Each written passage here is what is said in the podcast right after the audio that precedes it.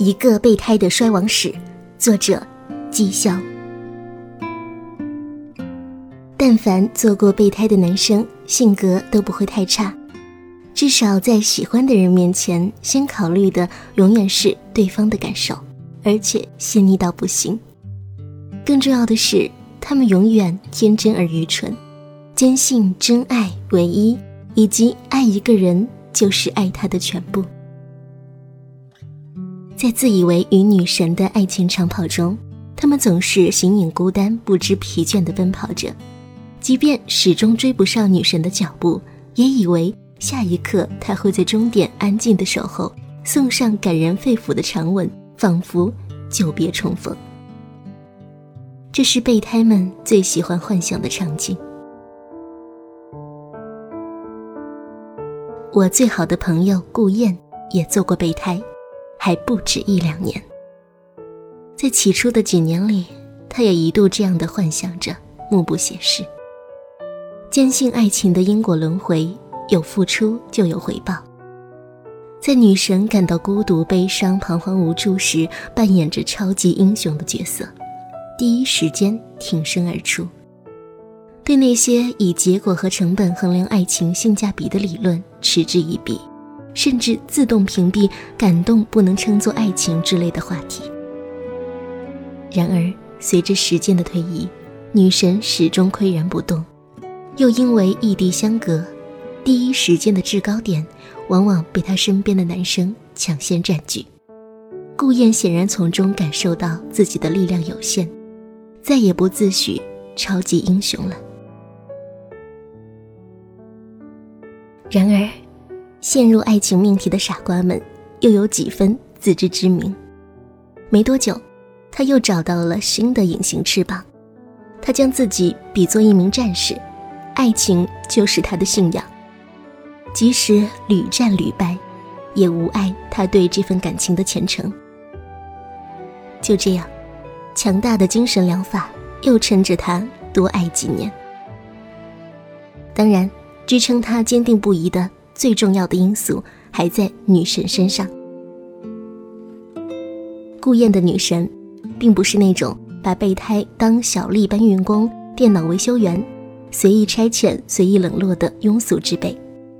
那种女孩显然也配不上顾燕历久弥新的爱。女神有固定男朋友，谈了多年也没结婚，双方都是成都人。平日里各住各家，无形中也方便了顾燕在千里之外见缝插针、嘘寒问暖。一般来说，这种持久战的情侣，激情早就燃烧的七七八八，所以女神对顾燕的殷勤献媚从不抵触，甚至还会跟他讨论一下情感命题和人类起源。在心血来潮时，甚至会深夜去通电话。向他抱怨现任男友的千般缺点，吐槽这段感情的万般错误。且不说女神有心无心，这也足以让顾燕发誓效忠三生三世了。他认定，假使女神落单，自己必然是对方的第一选择。不对，是绝无二选。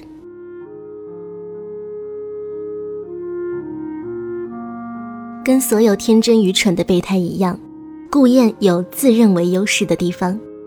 他曾经是女神在大学校园时的第一任男朋友。在爱情术语里，第一任是个发散性词组，它可以是天雷地火般记忆深刻的初恋，也可以是时过境迁后被认作当初瞎了狗眼的羞耻。顾燕虽然连女神的手指都没碰过。但学生时代的往事，至今是他在狐朋狗友聚会中频频提及的战绩。这是顾燕的爱情词典中所有词汇的总和，是他的情感宝藏，在一切象征孤独的场景里响起，都会令他气血涌动，感慨丛生。他反复这样形容女神，在他跟前，一切形容词都不怎么够用。你们都知道，说好听的特容易，但当那些形容美好的词儿一股脑全部出现在脑海的时候，你就得僵了。走一步开始想，一百步之外要怎么跟他开口去叙说一件无关痛痒的小事呢？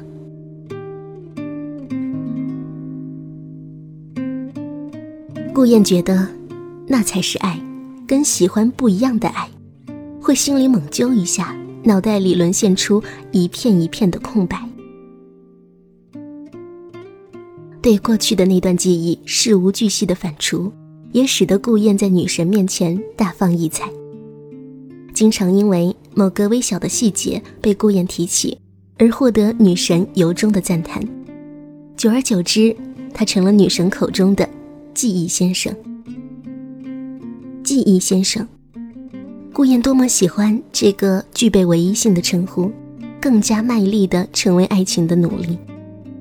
令两人都不曾察觉的是，女神的举措无形中诱发了顾燕收集成就的隐藏癖好。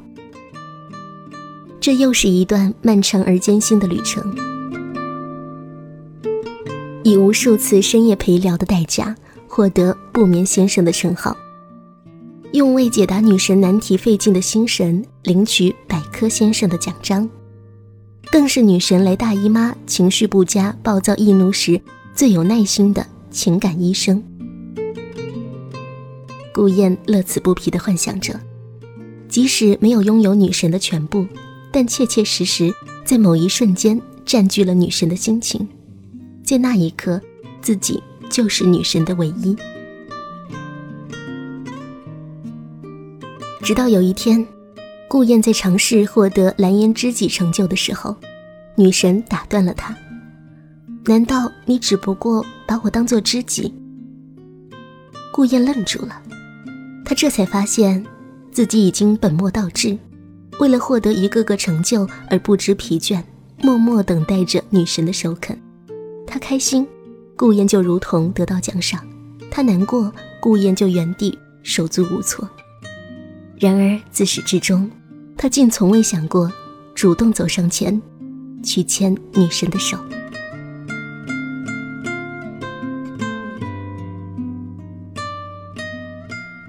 幡然醒悟的那一刻，身为备胎的顾燕自信心达到前所未有的顶峰。爱情是需要主动的争取的。他为自己打气，觉得自己应该像一位真正的竞赛选手，勇敢地站出来与女神的现任分庭抗礼。顾燕开始实施一个伟大的计划，先是在自己的微博中悄悄暗示。再是在女神的评论里频频露脸，从若有似无的点赞到明目张胆的问候，越是看到女神的朋友在围观，就越是试图表现出他们之间的亲密。女神天资聪颖，岂能不知顾燕的念头？但她也不揭穿，只是偶尔悄悄删掉她稍显暧昧的评论。时间一久。女神身边的朋友都知道了顾燕的存在，甚至女神的现任也开始知晓，还和女神为此大吵一架，冷战数天。顾燕听到女神对她的倾诉后窃喜，以为大功将成，只差最后一步。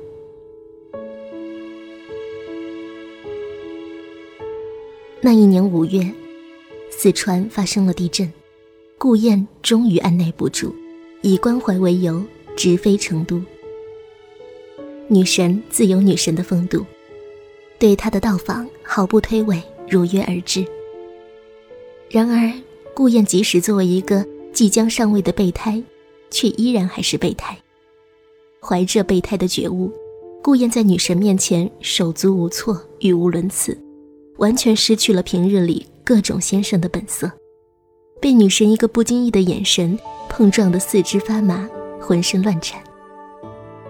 上菜的间隙，顾燕终于鼓起勇气问女神：“下一步如何打算？”走一步看一步呗。女神的回答模棱两可。那，你与他呢？顾燕追问。也许大概可能，到时候就分了。到时候是什么时候？没人知道。顾燕不甘心，继续试探着说：“那我换工作，来成都陪你。”不，啊，不用。女神的回答让顾燕顿时心如死灰。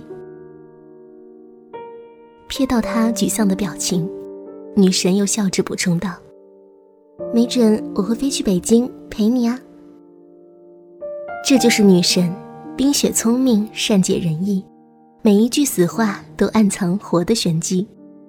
顾燕的心又被注入了激素，迅速唤醒重生，忙说：“我得准备准备。”飞回北京后。顾燕退掉原本与人合租的小单间，换成正规的一室一厅，独立厨卫，还精心挑选了壁纸和可爱的娃娃，将房间装扮得如同公主的闺房，任谁参观都会觉得丫是个变态。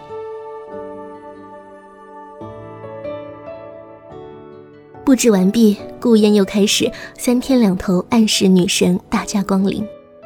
在此期间，他度过了一个又一个甜美的春梦。这光景持续的时间并不长，很快，女神在顾燕的数番邀请下，终于开始抵抗了。一开始是轻微版本，最近工作忙去不了。后来是剧烈版本，我去不去与你何干？顾燕有点像油锅上只煎了一面的鱼。一边是纯美遐想，一边是唇焦舌壁，他想不通，为什么看起来水到渠成的事，忽然就会临时九十度急转直下呢？渐渐的，女神开始不怎么搭理顾燕了，即使在和以往一样的深夜里，顾燕发现她在线，也不回自己的消息了。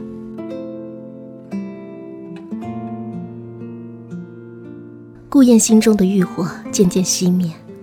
但依然坚信爱的信仰。多可笑！失意的他竟认为这是一次充满折磨的考验。顾燕开始养精蓄锐，为下一次久别重逢做着打算，像所有的备胎一样。最后的胜利尚未可知呢，他总是这样安慰自己。之后的几年。每隔一段时间，女神又会像曾经一样多情的出现，然后委婉的消失。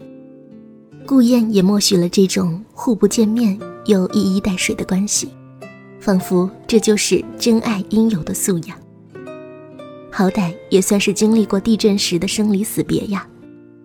每个无情的夜晚，顾燕都这样想着，很快便睡着了。顾燕第一次在对女神的爱上产生负面情绪，是在一个清晨。那天，他在上班时间偷偷打开女神的微博。这是顾燕一直以来的习惯。千里之外的单恋，说什么心有灵犀、善解人意都是假的。女神所有的心情，全靠顾燕一点一滴字里行间的揣摩。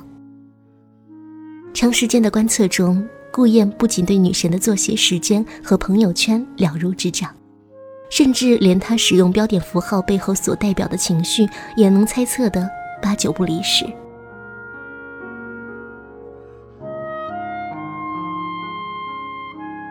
女神的微博评论里出现了一个陌生的名字，资料是男性，这足以让顾燕产生兴趣。更让她心急火燎的是。看那个男人的言语之间，和女神透露出无比熟人的关系。他身边怎么可能会有我不认识的人？顾燕暗自思索之下，并没有第一时间想到这会是自己多年的情敌。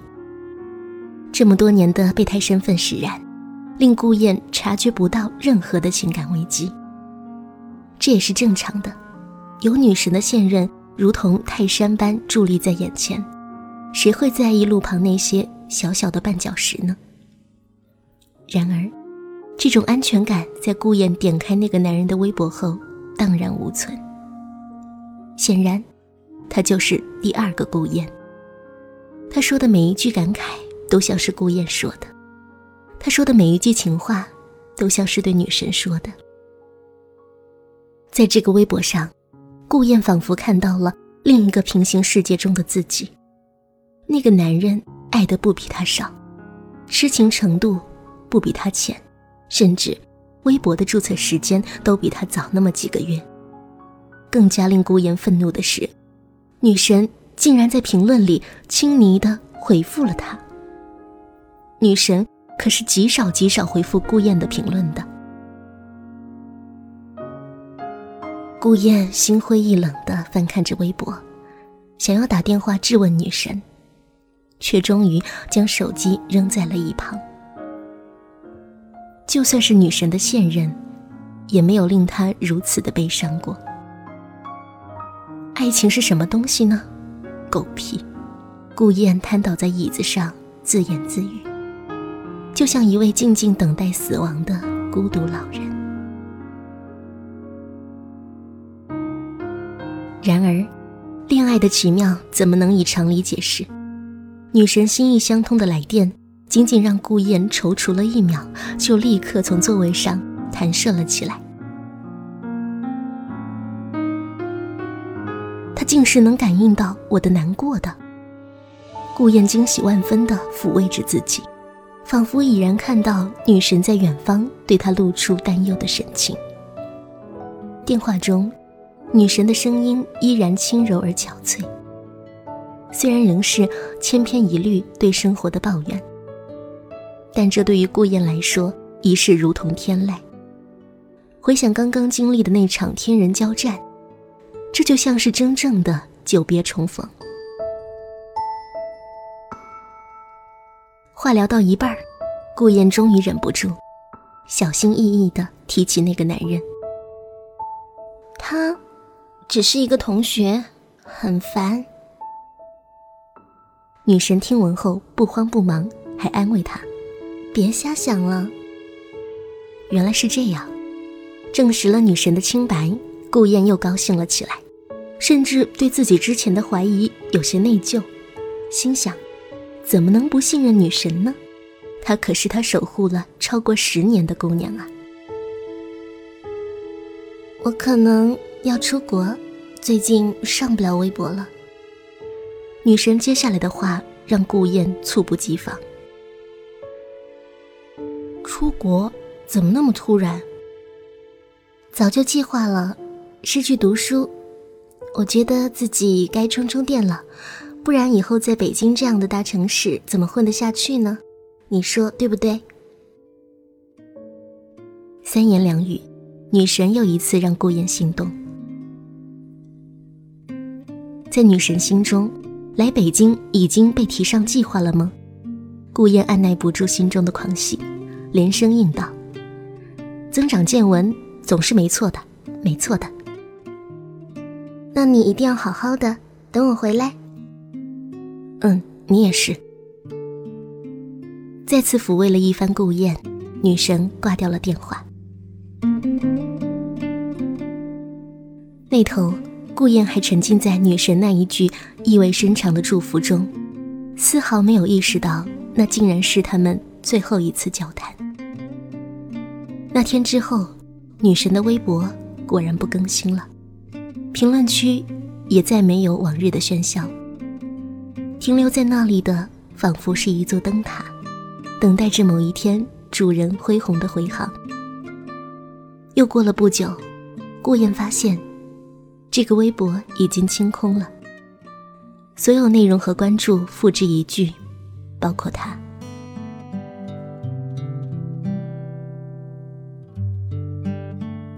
不知道为什么，也无处询问。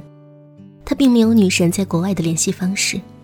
一开始，他疯了般的搜索她的消息，甚至跑去询问那些他在微博上的朋友，但得到的回复永远是不知道。渐渐的，他终于消停了。也许他在国外上不了网，也许学业太繁重，也许是时差问题。顾燕一次次的为女神寻找着这样那样的借口，但无论哪一个，都无法让他得到稍许的慰藉。三个月，九个月，一年，顾燕始终没有等到他。仿佛女神连同那天的电话内容一起，驾着电波去了外太空。后来的后来的后来，顾燕终于看到女神的微博又更新了。那是一张她和现任共同参加一个朋友聚会的合影，蛋糕、香槟、彩带，场景里他们笑得无比开怀，仿佛。从未有过间隙。微博下方的评论里，充斥着友人的祝福、陌生人的评论，融洽的像是一幅完美无缺的画。女神回国了，和他一起，在历经无数次久别重逢，做了多年的记忆先生和情感医生，连淘宝都买成钻石买主之后，顾燕。终于被一张普普通通的照片打回原形，对女神的全部情感瞬间化作灰飞。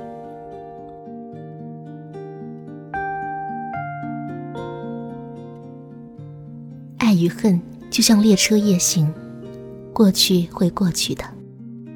当天你与我怎样重视过谁和谁，在年月快线里都给压碎。